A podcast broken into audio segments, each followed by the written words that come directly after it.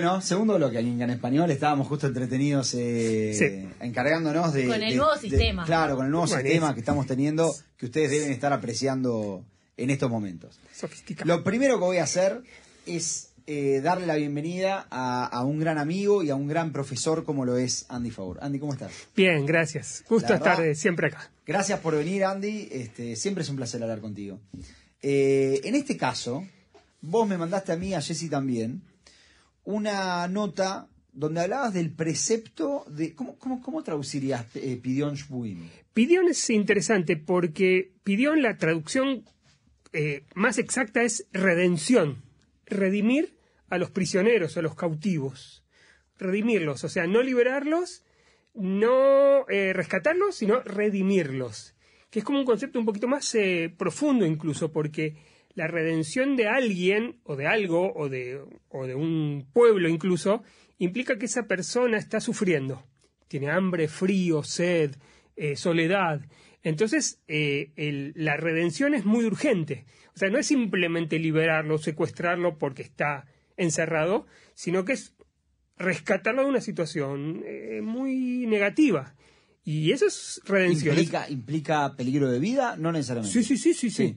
O sea, por definición, o sea, según el concepto de Pidion eh, Johnny es un concepto muy antiguo, ¿no? O sea, ya lo vemos escrito en, fuentes, en el Talmud incluso este, vemos ese concepto, y que eh, muchas veces implicaba eh, peligro de vida, sí, sí, sin duda.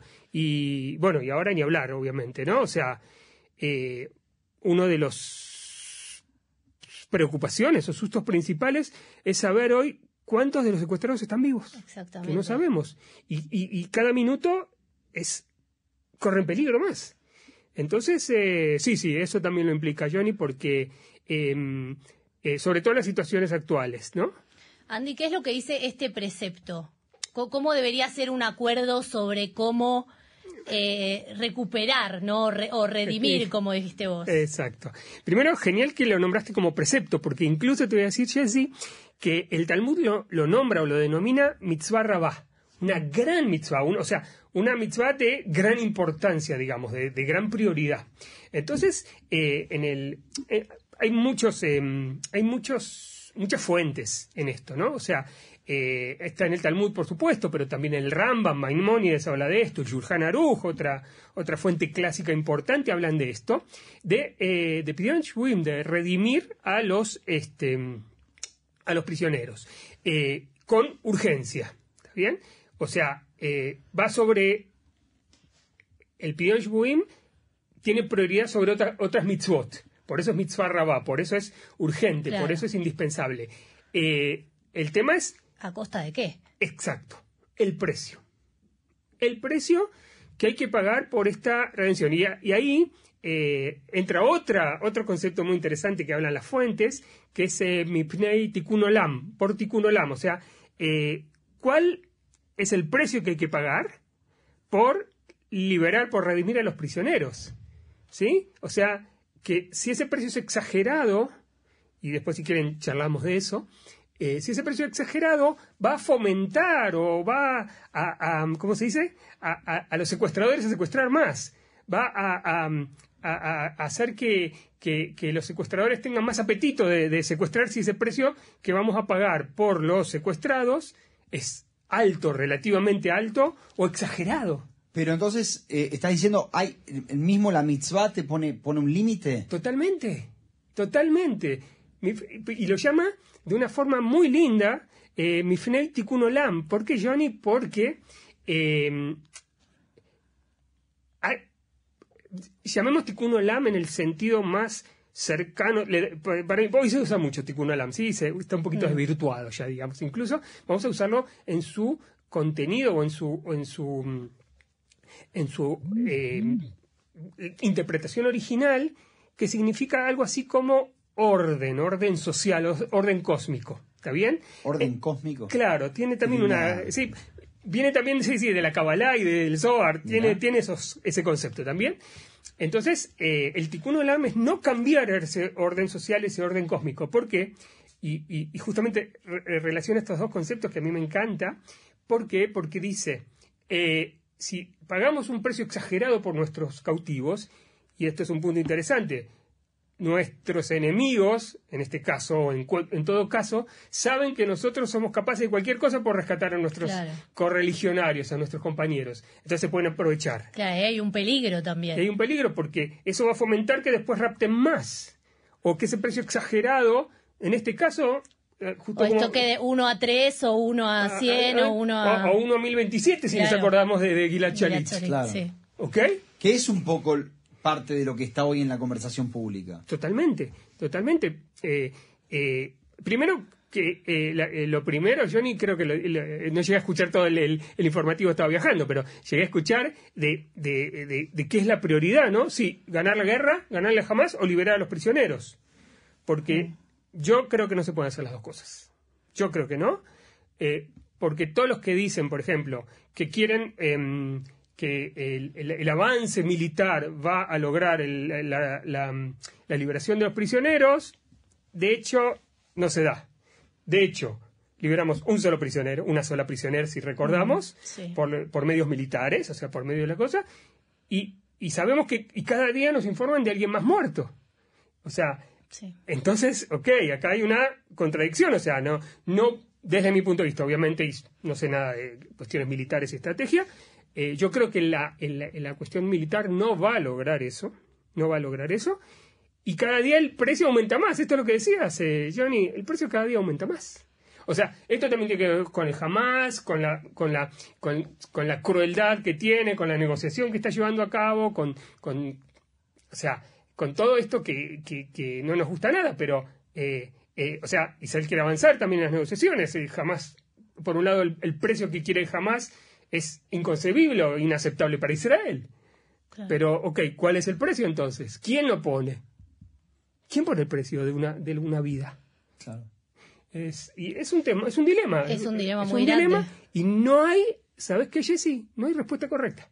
No hay No, respuesta exactamente. correcta. Andy, antes de que pasemos ya puntualmente a diferentes casos que hubo Sí. a lo largo de la historia y que hablemos sobre otros temas, quería hacerte una pregunta más con respecto al tema de la mitzvah del precepto. Dale. Esto tiene que ver, este eh, pion eh, shvuim, Uy. Tiene que ver con eh, lo que se dice en las plegarias de la mañana de Matira Surim, o, o no, o no está relacionado. No exactamente. ¿Por qué, lo, ¿Por qué lo relacionaste? No sé, porque es eh, liberar a los que están en pris- tipo prisioneros, Claro. no, no sé. Creo que no, creo que no, pero es interesante, lo voy a investigar mejor. ¿Sabes qué? Lo voy a investigar mejor, pero sí, no creo. A O ver, sea, usa otras palabras, son otras las palabras. exacto, pero- exacto. Yo supongo, ¿sabes Porque qué? pedimos por la liberación de esos presos, digamos, en- en las Exacto, pero yo no sé si todos los días, porque ¿qué pasa? Porque esto es una situación atípica, anormal.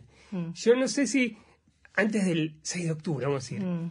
No había necesidad de, en teoría, estamos siempre hablando, porque había gente eh, Sí. en Gaza este, cautiva o, o no sabemos qué. Pero eh, interesante la pregunta, vamos, lo voy a investigar mejor, lo voy a investigar mejor. Pero, pero esto siempre es una situación fuera de lo común, ¿no? Mm. Es una situación atípica en, en donde hay que relacionarse puntualmente. No es que eh, uno, eh, por ejemplo, uno agradece por eh, eh, levantarse con vida Claro. o uno agradece por, ¿no? Que son situaciones más cotidianas. Esto es Mm. una situación muy eh, y, y con dilema, ¿no? Es- Y el tema de Pion Shubim, se, ¿vos decís que se toma en cuenta o se ha tomado en cuenta históricamente cuando se hacen estos acuerdos de secuestrados? Que, que vos tengas idea. Buena pregunta, buena pregunta. Mira, en general, Jesse, los que eh, los encargados de negociaciones o de liberación, o, sí, que, que es un, que es todo un, me puse un poquito a investigar, ¿no? Que es todo un- una, una especialización. No es que cualquiera puede Claro. negociar o cualquiera puede ser este eh, negociador o cualquiera puede saber, o sea, es todo un, un tema que se, que se estudia, que se estudian casos, que se gana con experiencia. Este, y, este, y la verdad que eh, yo no creo, no creo, la verdad, o sea, simplemente yo lo tomo por mi, eh, lo tomo el, el Pion por mi formación, porque me interesan los temas, me interesan las fuentes, las Mecorot y todo eso.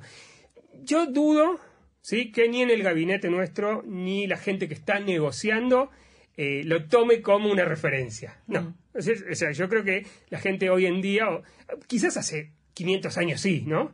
Pero hoy, hoy somos más pragmáticos en Sí. ese sentido y la negociación es mucho más pragmática. O sea, va directo a, a ver qué te doy, qué me das. Este, Claro. eh, pero, pero, pero sí, Jessy, pero sí, yo creo que sí nos gira en, el, en, el, en, el- en la cabeza. Porque puede decir, mira, no me importan, ¿verdad?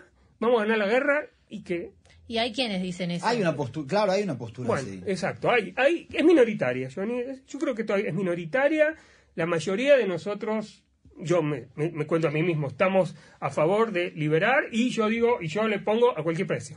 ¿sí? Yo Claro. le pongo mi, mi, eh, mi visiones a cualquier precio. ¿Por qué? Porque yo me pongo en el lugar de cualquier familiar. De cualquier hermano, de cualquier padre, de cualquier novio, de cualquier hijo, de cualquier... ¿Sí? Hasbe Jalila que no nos toque a nosotros yo quiero ver a ese que dice no si le Sí, toca en ese momento diría, exacto claro. si tiene a la hija adolescente secuestrada Claro, pero algo. si uno se pone del lado del abogado del diablo, digamos. sí está bien me Y te digo, tenemos frente a esto el caso de Gilad Shalit, que uno de los liberados de esos 1027, si no me equivoco que fueron, fue uno de los grandes orquestadores del 7 de octubre. Entonces vos decís, ahí hay como otro dilema Exacto, y también. bien más lejos está bien se calcula que el 50% de los liberados en la Iskat Shalit, en, el- en la negociación por Shalit, volvieron a algún tipo de, de, mm, Actividad de terrorista. actividad terrorista. Se calcula, no se sabe. ¿Ok? Eh, y es verdad, un precio altísimo. Entonces la pregunta es, Que es la pregunta que hacía Santos. ¿Cuánto vale una vida? ¿Cuánto vale una vida? Primero, ¿está bien? ¿Quién, quién pone el precio? ¿Está bien? Y lo otro es, yo creo que hay que, justo en el artículo que les conté, que les mandé, está, está la visión a presente y la visión a futuro. ¿Ok? La visión a presente urgente, indispensable, es rescatar a los eh, secuestrados y a las secuestradas lo antes posible. Esa es la visión a presente. La visión a futuro es, esto puede implicar un peligro futuro eh, de terror. Sí, sí, puede implicar, por supuesto. Si vamos a liberar uno por cien, uno por mil, uno por lo que sea, no van a ser este... Sí, eh, las chances son altas. Exacto, de que vuelvan a algún tipo de actividad terrorista. Exactamente, no van a ser eh, los, eh, los que van a sembrar la paz y- exacto, y la, y la fraternidad. Estamos seguros. Pero es una apuesta. Es una apuesta. Entonces, mi apuesta es a presente. ¿sí? A, a liberar. Si todavía tenemos, sabemos que están con vida, ¿está bien? Porque sabemos que están con vida, es urgente O sacarlos. sea, vos decís algo así como el peligro potencial me preocupa menos que el peligro inminente de ahora. Exacto. Ahora, exacto. Eso A pesar de nunca que- lo había pensado así. Exacto, a pesar de que eh, si, eh, en el Pidyon Shbuim siempre está, ¿no? O sea, dice, un minuto de Sí, sí, sí. dice, ok, yo voy a liberar a uno, eh, digo, vamos a liberar a un, a un secuestrado, yo este, saco, saco de las cárceles mil personas, y esas mil personas son potenciales enemigos de otros tantos de nosotros. Claro. Mucho. Eh, Como se dice exactamente con la disca de Shalit, con el acuerdo de Shalit. Exactamente. Y bueno, eh, sí, sí, es, es un dilema. Por eso es un dilema y por eso no hay respuesta correcta. Hay visiones y hay... hay- Ahora, con esto no se le infla un poco el ego al, digamos, por esto de que decir, bueno, una vida vale tres, ponele. Sí. Y no se le infla el ego como diciendo, ellos saben que para nosotros la vida es importante, entonces hacemos casi, como vos decías, lo que sea por salvar esa vida. Entonces piden, ¿entendés? Tipo, Exacto. porque pueden. O sea, ¿no les infla esto el ego a, a- a- a, digamos, a jamás en este caso de decir, bueno, puedo, pido porque puedo, ¿entendés? Exacto. Yo no sé si lo llamaría ego eso, Jesse. Yo lo llamaría pragmatismo y, em, y, y saber negociar. ¿Está ¿Sabes por qué te lo pregunto? Porque digo, hoy en día a nadie le importa que a nosotros nos importa la vida, ¿entendés? Es tipo, es lo que, el, el- el titular. Exacto. Es 3 a 1, ¿entendés? Exacto, Como, o de cinco 100 a a uno. 1, di- Exacto. sí, 1000 a 1, no sé. O sea, bueno, está claro por un lado que saben negociar o saben manipularnos, porque saben que vamos a negociar y vamos a pagar, incluso a veces a un precio exagerado. Entonces, por eso digo, no sé si llamaría ego, lo llamaría eh, manipulación. ¿Está bien? Y saben muy bien manipularnos, por lo visto. Por un lado. Por otro, es interesante, no sé si en algún momento leyeron en, la, en el intercambio anterior del 3 a 1, los que criticaban a Israel decían, wow, cambiaron 3 a 1. ¿Qué? ¿Porque la vida eh, eh, de los palestinos vale tres meses menos? O sea, fíjate que lo veían en del otro lado. sí, ¿Te entrevista. ¿Estamos todos locos? Estamos todos locos. O sea, porque los judíos se creen que la vida de ellos vale tres tres de los palestinos. Exacto, eso digo, hay como una esto una manipulación con, con los números y esto que es para un lado y para otro. Para un lado, el jamás manipula porque sabe que nosotros queremos pagar de alguna manera y va a sacar el máximo, el máximo provecho posible, ¿sí? Va a sacar el máximo precio posible, está claro. Nosotros tenemos que pagar el, menor, el menor posible, pero bueno, esa es la, justamente la negociación y, le- y vamos a confiar en nuestros negociadores por un lado.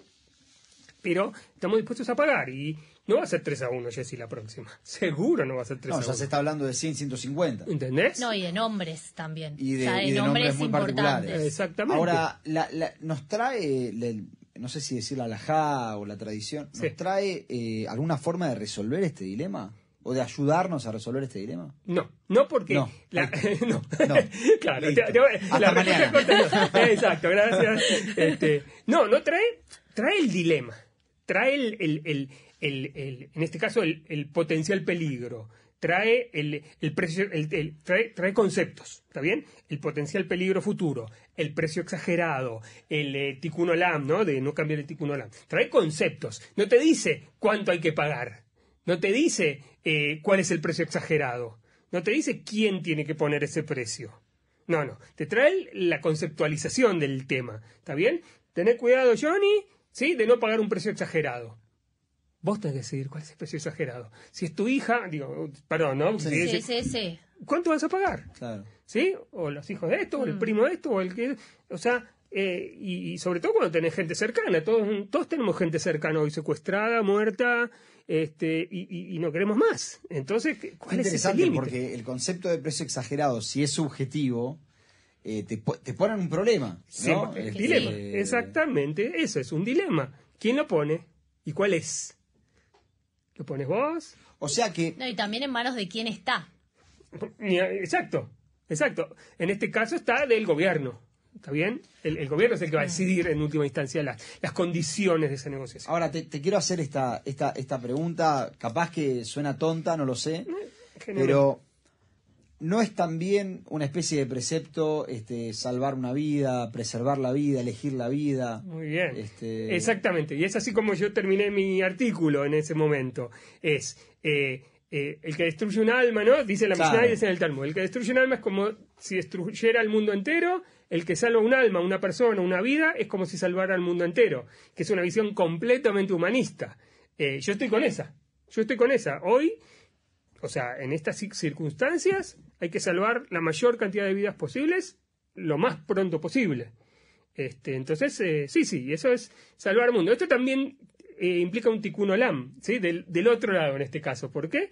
Porque es eh, poner la vida humana, como decimos siempre en el judaísmo, ¿no? el, el, el, nefesh, ¿está bien? El eh, haim, por encima de otras cosas La santificación de la vida. de la sí. vida por encima de otras cosas. Y, esa- y esas cosas, eh, y hoy es prioridad, es urgencia eh, salvar estas vidas humanas eh, antes de que cada vez quede menos.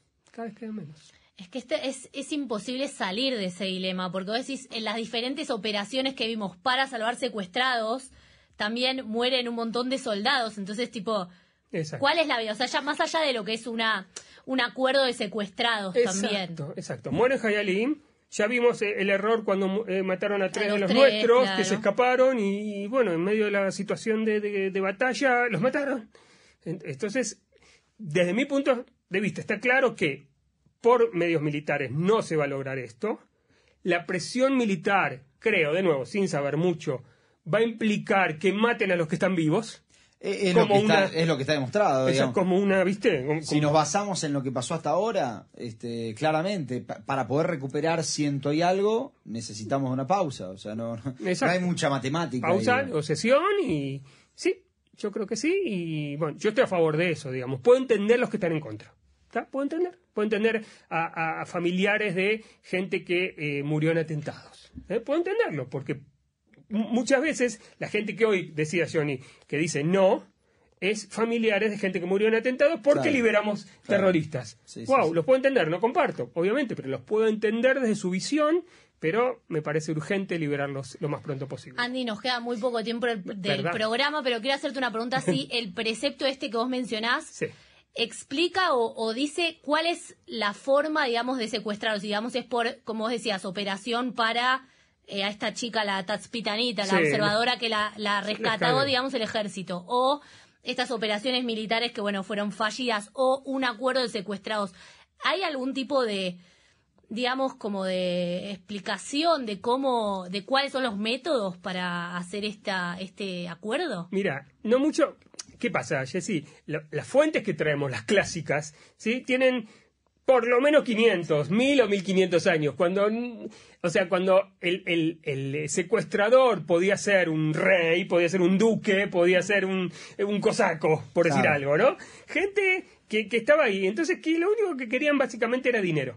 ¿Está bien? Esto es importante. Lo único que querían era dinero. Entonces, a cambio de dinero, a cambio de dinero que juntaba la Keilah, la comunidad, se liberaba, a- se hacía pidión. ¿Está bien? Se liberaba a esta persona, eh, generalmente, este, que, por ejemplo, en, la- en las fuentes que nos dice que hay prioridades también. Si raptan un rabino, Mm. tiene prioridad. Ah, mira. Sí, el precio, el precio, el precio a pagar puede ser más alto. Es interesante. Mirá. prioridad de rescate y prioridad de precio digamos se rescataría primero y esa- por un y- precio y más por caro un precio, exactamente. Entonces, Bueno, es lo que está pasando, no sé si cabe la comparación.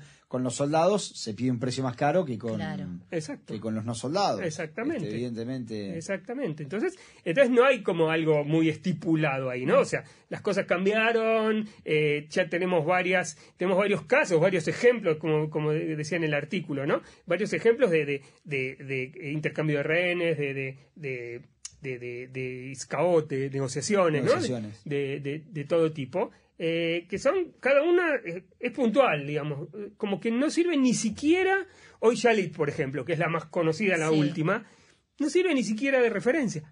No sirve para nada. O sea, no sirve para nada como referencia, Sí, digo, sí, ¿no? sí. Sí, sí, en el sentido de, de- de- contextos, del contexto es otro, la- las, las circunstancias son otras, la gente son el, el número, el número, chicos, nos está matando. El número de secuestrados. nos- Claro, es nos- increíble. ¿Entendés? Empezamos con 240. Eso, Mm. Eso ya desvirtuó todo, porque un soldado, está claro, una pareja, dos que estaban en el Líbano, ah, se Sí, puede. es un número inmanejable. Inmanejable, de todo punto de vista. ¿entendés? Ni para ellos el tema de la negociación, porque si por un soldado pidieron tantos, ahora por 240 personas, ¿qué tenían que pedir? Eh, Exactamente, todo el medio Estado. millón de todo- claro. liberar todos los secuestra- todos los que tenemos en la cárcel. Wow. Este, nos- ya tenemos que terminar.